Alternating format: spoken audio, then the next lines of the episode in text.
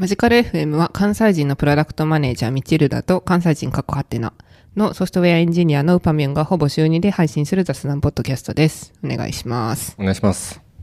ちょっと冒頭、このオープニングを二人とも噛みすぎて 3回くらいリテイクもう2分経ちました。録音から2分経ってる。めちゃくちゃ、そう、ちょっと笑っちゃった。んですが、なんと本日もお便りが、イェイ。またまたお便りが届いております。ありがとうございます。はい。ラジオネームは、ひろひろしさんから。はいこんにちは。 LISTEN の Discord でアイコンが可愛いなぁと思い、聞いてみたら、アルトな男性の声だったので脳がバグってしまいました。かっこアイコンは可愛いですが、あのアイコンは、てんてんてん。ミチルダさんのインターネットボーイやなーに腹を抱えて笑ってしまい、そこから一気に過去回は遡りました。回数が少ないのにクオリティが高く心地よく聞いております。ミチルダさんはガンダムのマチルダさんのインスパイアでしょうか？ウパさんはなぜにウパさんなのでしょうか？お名前の由来などがありましたら教えていただければと思います。それではマジカルマジカルありがとうございます。ありがとうございます。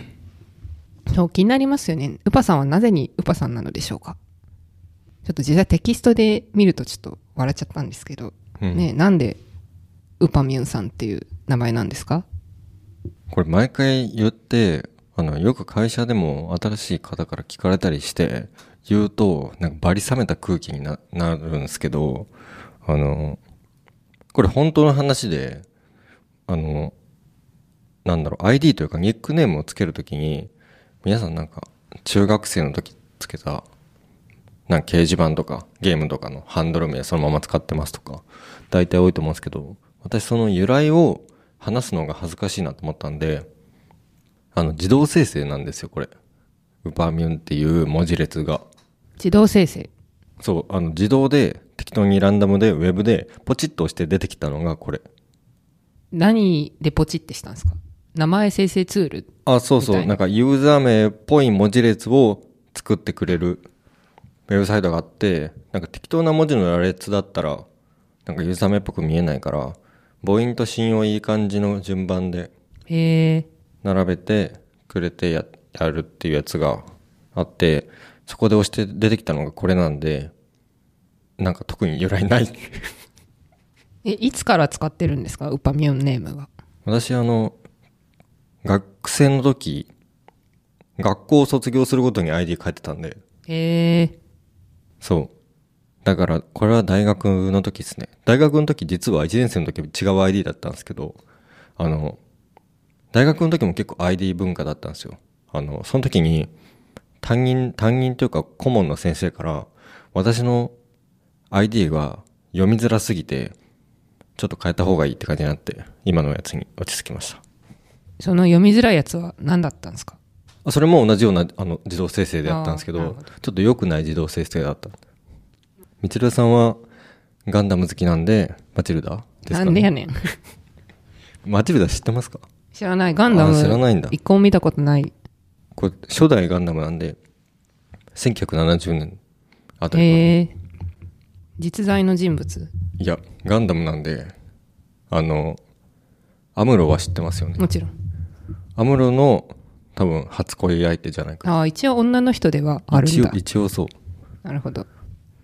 と、私は、そう、私もミチルダは大学の時から使ってるんですけど、と本名がミチルで、まあ、実際あだ名はミッチーとかがよく呼ばれやすいっていう感じなんですけど、このミチルダは大学の時にめっちゃ流行ってた mixi の、えっと、プロフィールの写真をレオンのマチルダ、あの、ナタリー・ポートマンの写真にしてたら、大学の先輩から、あ、じゃあ、あだ名、ミチルダでいいやん、みたいな。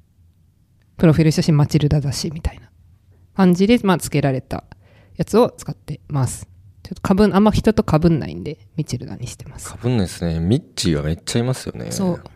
あらゆるコミュニティにミッチはいるので、うんまミチルダにしてます。いいですねはい。あとは？あれじゃないですか、 LISTEN の Discord の話じゃないですか？ああ、そうだ。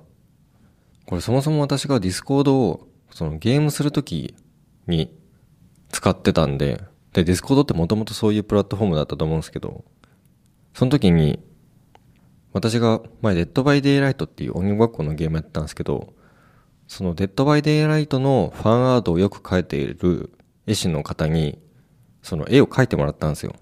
その時のアイコンをずっと使ってるから、私の Discord のアイコンなんか可愛らしいおかっぱの女の子みたいな感じになってるから、ね多分あの、おっさんやんっていう。アアルトアルトって何ですか？ソプラノみたいなやつ。声が低めってことじゃないですか。あ、そういうこと？アルトな男性。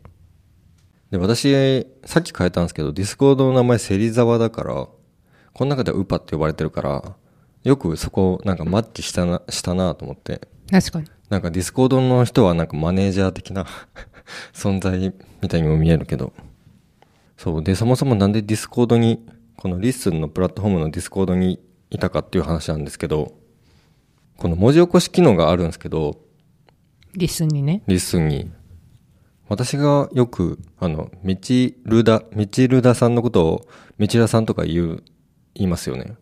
だから、文字起こしするときに、あの、ミチダさんとかに、毎回なんか、ミチルダさんの名前がなんか、毎回、エピソード5で揺れる、みたいな感じになってて、最初の頃頑張って直したんですけど、まあもうみんなわかるし、これ、いいやと思って放置してたんですけど、そうそう、この間のなんか撮ったやつが、なんかいろいろ間違えてたり、例えば Scrapbox を全部カタカナとか、うん。 Notionも全部カタカナとか、ですごい気になってきちゃって、で、リッスンは、これもすごいんですけど、あの、全部の、その、文字起こし結果を置換できる機能があって、ノーションってカタカナで入れたら、あの、置換後に、その Notionって英語の入れたら、その全部の文字起こし、あの、置換してくれる機能があるんですけど、まあそれをエピソードごとにやるの結構めんどくさいなっていうのがあって、なんか辞書的なのが欲しいなっていう、こう変換前と変換後のやつを登録した。ってやつを、なんか Notionじゃないわ。 Discordの要望チャンネルで上げたんですけど、で、それを近藤さん、開発者の近藤さんが見てくださって、要望した翌日になんと辞書機能を実装してくれるっていう神展開。ありがてー。これめっちゃ便利です、これ。ミチルダさんもちゃんとミチルダって書かれるようになってるし。と、後から編集したりとかできるし。そう、しかも、辞書と置換を別々じゃなくて、置換するときに、これも辞書に登録しますかっていうチェックボックスもあって、素晴らしい。いや、これ本当ちゃんと自分が、なんだろう、利用者目線というか、利用者じゃないと気づけないですよね。そう。だし、エピソードに閉じずに、チャンネル？ポッドキャスト？ポッドキャスト単位で保持できるんですよね。そうですね。我々もこういうプロダクト開発の姿勢見習っていかねば。まあね。ユーザー目線で早く届けたいですね。本当にありがとうございました。いや、本当にありがとうございます。では今日は、ポボの話？ポボってあんまりなんか口に出して発音することないから、そう、ポボって言われて何かわかるのかな？みんな。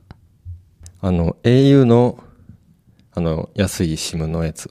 格安シム？格安 SIM ポボ2.0なんですけど、このなんかポボの話をするたびに、なんか人にありがたがられてるから、ちょっともうみんなに知ってもらいたいなと思うんですけど、今なんか、多分ドコモとかアハモとか、他のソフトバンクとか使ってる方は、まあ乗り換えるのめんどくさいし、あの、まあ別にいいかっていう感じだと思うんですけど、それ嘘で、嘘。嘘で、な iPhone の、さっき調べたんですけど、10ぐらいから、あの、iPhone って2枚 SIM させるようになってるんですよ。えーそうなんだ。そうなんですよ。で、もっと新しいやつ、13かな？だったら、えっと、両方、片方かな ?eSIM うん。でもいけるんですよ。いや、これ、何が嬉しいかっていうと、まあ、まず、ポボの嬉しい点から話すと、あの、ポボに、あの、24時間データ使い放題っていうオプションがあって、でポボって基本料金0円なんですね。そうなんだ。で、それにと、自分でトッピングを買って課金していくっていう感じなんですね。例えば、30日間1ギガとか、全然使わない人はめっちゃ安く抑えられるし、みたいな。で、そのトッピングの中の一つに、その24時間つくデータ使い放題っていうのがあるんですけど、これめっちゃ安くて、確か330円ぐらいで買えるんですよね。で、これはその名の通り、24時間、あの、データ使い放題で、テザリングもいけるんですよ。だから、その、どんだけデータ使っても、その、一定330円。で、この24時間っていうのが若干嬉しい方に嘘で、例えば、1月22日の、に、例えば朝9時に有効にするじゃないですか。有効にしたら、例えば、1月23日の朝9時に終わるっていうのが多分普通の人の考え方なんですけど、うん。1月23日の23時59分まで有効なんですよ。実質2日分なんですよね。だから例えば土曜日、土日外で作業するわっていう時に、土曜日の朝にこのオプションを契約すると、日曜日の23時59分まで使えるんですよ。で結構外で作業するってなると、なんか Wi-Fi あんま見つかんないとか、遅いとか、まあセキュリティが心配とかあると思うんですけど、この330円払えば、そう、テザリング使い放題になるっていう。めっちゃ熱いっすね。そうなんですよ。で、これ、追加でさらに何が嬉しいかって、その、基本料金0円なんで、例えば、今、ドコモ使ってるっていう人がいるじゃないとす、いるとするじゃないですか。で、ポボを新しく契約して、自分の iPhone にドコモとポボの SIM を2枚させるんですね。で、とその土日の時だけ、ポボの SIM、ポボの方に330円払う。そのデータ使い放題のプランを330円課金するじゃないですか。そしたらそっちの、その土日だけ、データ分だけ、その、ポボの SIM を使うってことができるんですよ。で、電話とかはそのままドコモの方にかかってくるっていうことができるんで、今他のキャリアとか契約してる方でも、全然そのまま何もそっちはいじらずに、ポボを契約できるっていう。で、問題点は、その、月0円なんで、まあ何もしなかったら何もお金かからないんですけど、それだとポボが大変なんで、全然使わないユーザーがめっちゃいるみたいな。なんで、180日間、半年間に1回、何かしらの、えオプションを買ってないと、確か解約かなんか、ああ、なるほど、ね。なんですよ。まあけど、普通に使ってたら、それはなかなかないと思うんで、結構普通に、なんかほぼデメリットない最初の3000円ぐらいかな。事務手数料みたいなやつを払えば、そのハッピーライフを手に入れることができるっていう。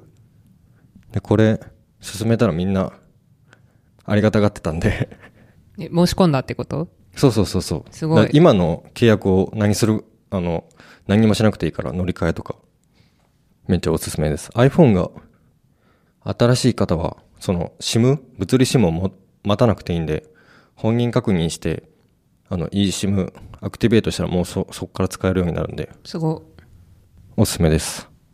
い。ばあさんもその2枚 SIM 体制なんですか？もともと2枚 SIM 体制だったんですよ。アハモとポボの。